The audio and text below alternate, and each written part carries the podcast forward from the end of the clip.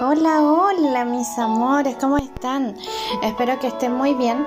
Hoy vengo a hablarles del sentido de la vida, de lo que realmente es importante en la vida. Siento que eh, nos tomamos muchas veces la vida desde un lugar bastante superficial, nos dejamos llevar por las necesidades del ego de estar consiguiendo todo el tiempo eh, un estatus, un logro X, una carrera profesional, un mejor auto, un mejor esto, un mejor lo otro. No digo que eso esté mal.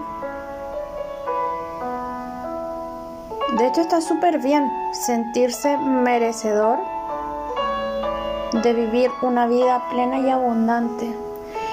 Lo que sí siento es que a veces perdemos el rumbo, perdemos el norte, eh, nos llevamos nosotros mismos a un grado de insatisfacción innecesario. Estamos tan acostumbrados a vivir desde la carencia, desde la escasez, desde la carencia de tener lo que quiero y llevarme a un lugar de incomodidad. Es tan fácil ser feliz, es tan fácil sentirse pleno, es de hecho una sola decisión. Esa carrera constante por conseguir, conseguir, conseguir, conseguir nos hace obviar lo más importante de la vida. ¿Cuánto tiempo de nuestra vida dedicamos a utilizar nuestro cuerpo, por ejemplo? O sea, yo no sé lo que ustedes crean. Yo creo que nosotros, cuando llega el fin de ciclo de experiencia, uno trasciende. No es que, o sea, lo que trasciende en la materia no se muere para mí nunca. Lo que perece es la materia, el cuerpo. Entonces, el cuerpo está hecho para vivir experiencias y no precisamente experiencias de dolor, no ese dolor en la espalda por el estrés, el dolor en el cuello, esa taquicardia por la ansiedad, no. El cuerpo no está hecho para vivir esa clase de experiencias porque simplemente no está hecho para la supervivencia. El cuerpo se colapsa por las constantes emociones negativas generadas por nosotros mismos. Nadie viene a generarnos emociones negativas a nosotros desde fuera. Nadie viene desde fuera a implantarnos pensamientos negativos sobre nosotros mismos, la vida, el mundo, la economía, etcétera. Eh, nadie está fuera de nosotros haciéndonos algo. Cada uno está viviendo la realidad que ha decidido vivir. Lo que pasa es que no nos damos cuenta de todo esto.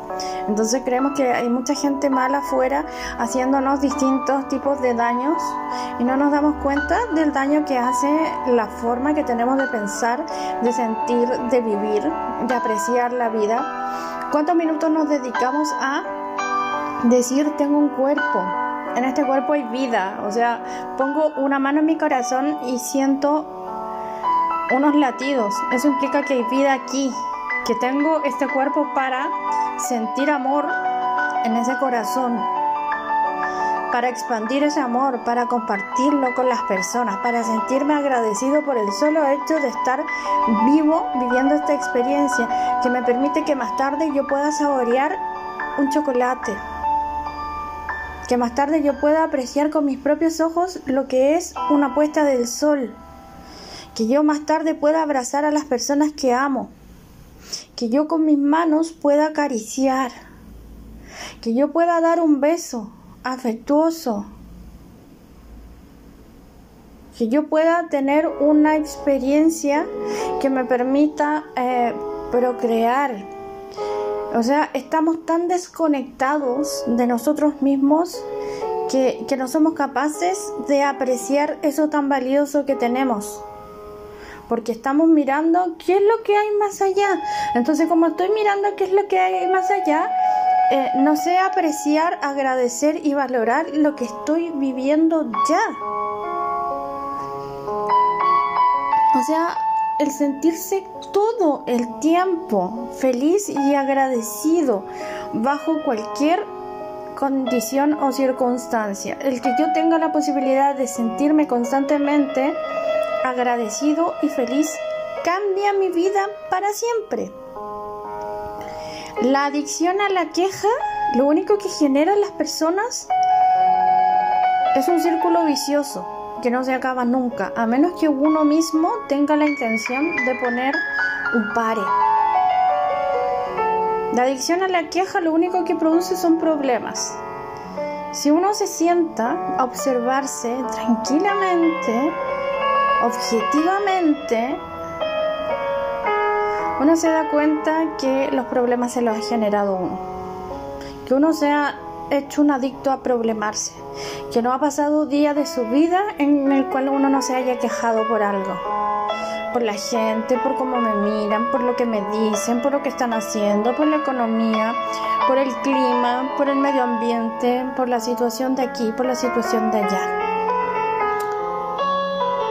Eso nunca trae algo bueno en alguien.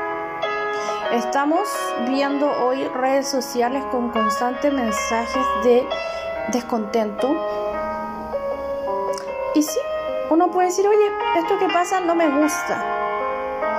Pero cuando yo me empiezo a llenar de ira, de rabia, de odio, de resentimiento, de miedo, a la única persona que estoy afectando es a mí, en primer lugar me afecto a mí. O sea, yo con mi, mi odio, mi ira, mi rabia, mi resentimiento, eh, no le estoy provocando un perjuicio al, al presidente de la República a la autoridad sanitaria, a las ONG. Yo no le estoy provocando un daño a nadie más, en principio, que a mí. esas emociones me hacen un daño grave en mi sistema. Me hacen un daño grave en mi cerebro. Bloquea mis mejores capacidades. Bloquea mi capacidad reflexiva y mi capacidad creativa que me permiten resolver cualquier inconveniente en la vida. Y que me permiten salir airoso de cualquier situación. Empiezan a producir grave daño en mi cuerpo. Me empiezo a enfermar. Mi sistema inmune se debilita Empiezo a dar constantes órdenes de peligro latente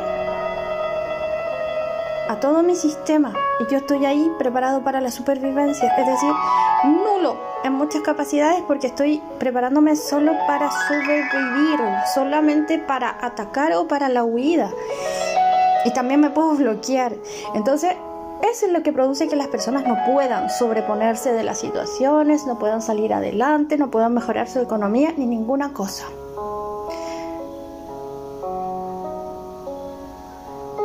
Luego de eso, yo empiezo a contagiar mi entorno con esa excesiva negatividad.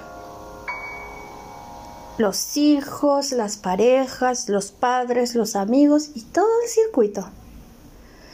Empiezo a vivir enojado cuando estoy enojado en mi interior, reacciono enojado con todo lo que existe.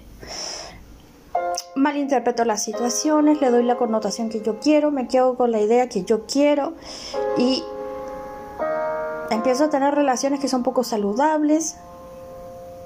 Me empiezo a separar de la gente, me vuelvo una persona insoportable y se lo digo desde la experiencia. Ojo.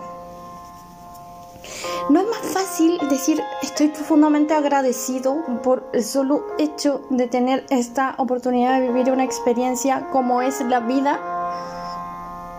No es más fácil eh, decir acabo de abrir los ojos por la mañana, mi vida puede ser distinta a la de ayer y la incluso, y, o sea, a la de incluso todos los años anteriores porque basta que yo me empiece a situar en el presente. En el presente todo parte de cero. Cuando yo vivo una vida similar por una serie de años o por todos los años que llevo viviendo, es porque yo estoy funcionando con mis programas que son simplemente el pasado. Pienso lo mismo por años y años y años. Abro los ojos, pienso lo mismo de ayer, de antes de ayer y del año pasado y desde hace 10 años. Pero eso es porque no estoy presente. La vida comienza de cero en cada segundo. ¿Por qué no decir me voy a dar una oportunidad para vivir una vida distinta? Desde hoy en adelante empiezo a ser agradecido. Desde hoy en adelante tomo la decisión consciente de ser feliz. O sea, la felicidad no la da una suma de dinero, no la da un auto, no la da una pareja, no lo da un, un presidente.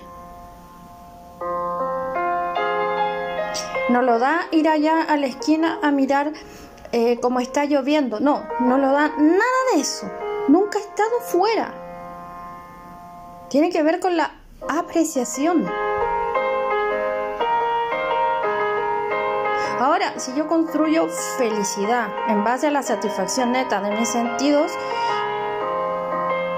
eso es otra cosa. No importa lo que para usted signifique la felicidad, no vengo a imponerle una idea. Lo que sí tengo súper claro es que desde la insatisfacción uno no logra la satisfacción. O sea, uno se siente satisfecho.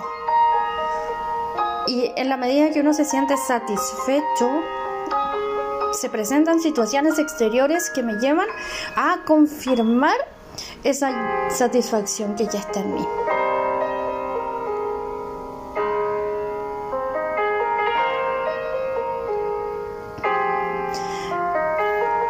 La prosperidad eh, como tal viene desde un lugar rico interiormente, no mentalmente siquiera, no necesariamente, no, sino que un lugar bien rico interiormente, ese, ese lugar en que uno dice, estoy tan lleno por dentro que lo único que quiero es compartir, eh, siento tanto abundancia interior que lo único que quiero es compartir, compartir que lo que sea, todo lo que tengo lo quiero compartir porque me siento lleno, me siento abundante.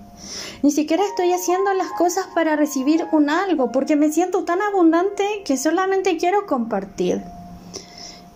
Y de ahí viene como resultado la prosperidad y del constante estado de gratitud infinita. Donde aparece un mínimo de queja, me separo de la prosperidad de la plenitud,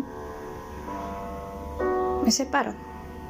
Porque estoy viendo eh, realidades que, no me gustan, pero que ni siquiera cuenta me doy que, que las estoy construyendo yo mismo a través de mis pensamientos, mis emociones y mis sentimientos. Creo realidades que no me gustan. Entonces, si yo soy capaz de poner una pausa en mi vida y decir, desde hoy en adelante mi vida va a cambiar para siempre. Y el primer cambio es que yo me voy a sentir agradecido. Es que yo me voy a dedicar a apreciarme, a la apreciación, a la observación de mí mismo. Voy a dirigir el foco a lo hermoso que hay en la vida y no lo que me parece feo, no lo que me parece malo no lo que me parece cruel. Foco, atención, energía, dirección. lo bueno, lo positivo, lo hermoso. Cuando yo tengo foco en todo eso, todo eso me topo en mi camino. Me topo con personas maravillosas que lo único que quieren es compartir conmigo sus experiencias increíbles, que quieren apoyarme en lo que sea que yo quiero hacer. Encuentro compañeros y compañeras que, que van siendo parte de mi proceso y que quieren ir conmigo en ese proceso.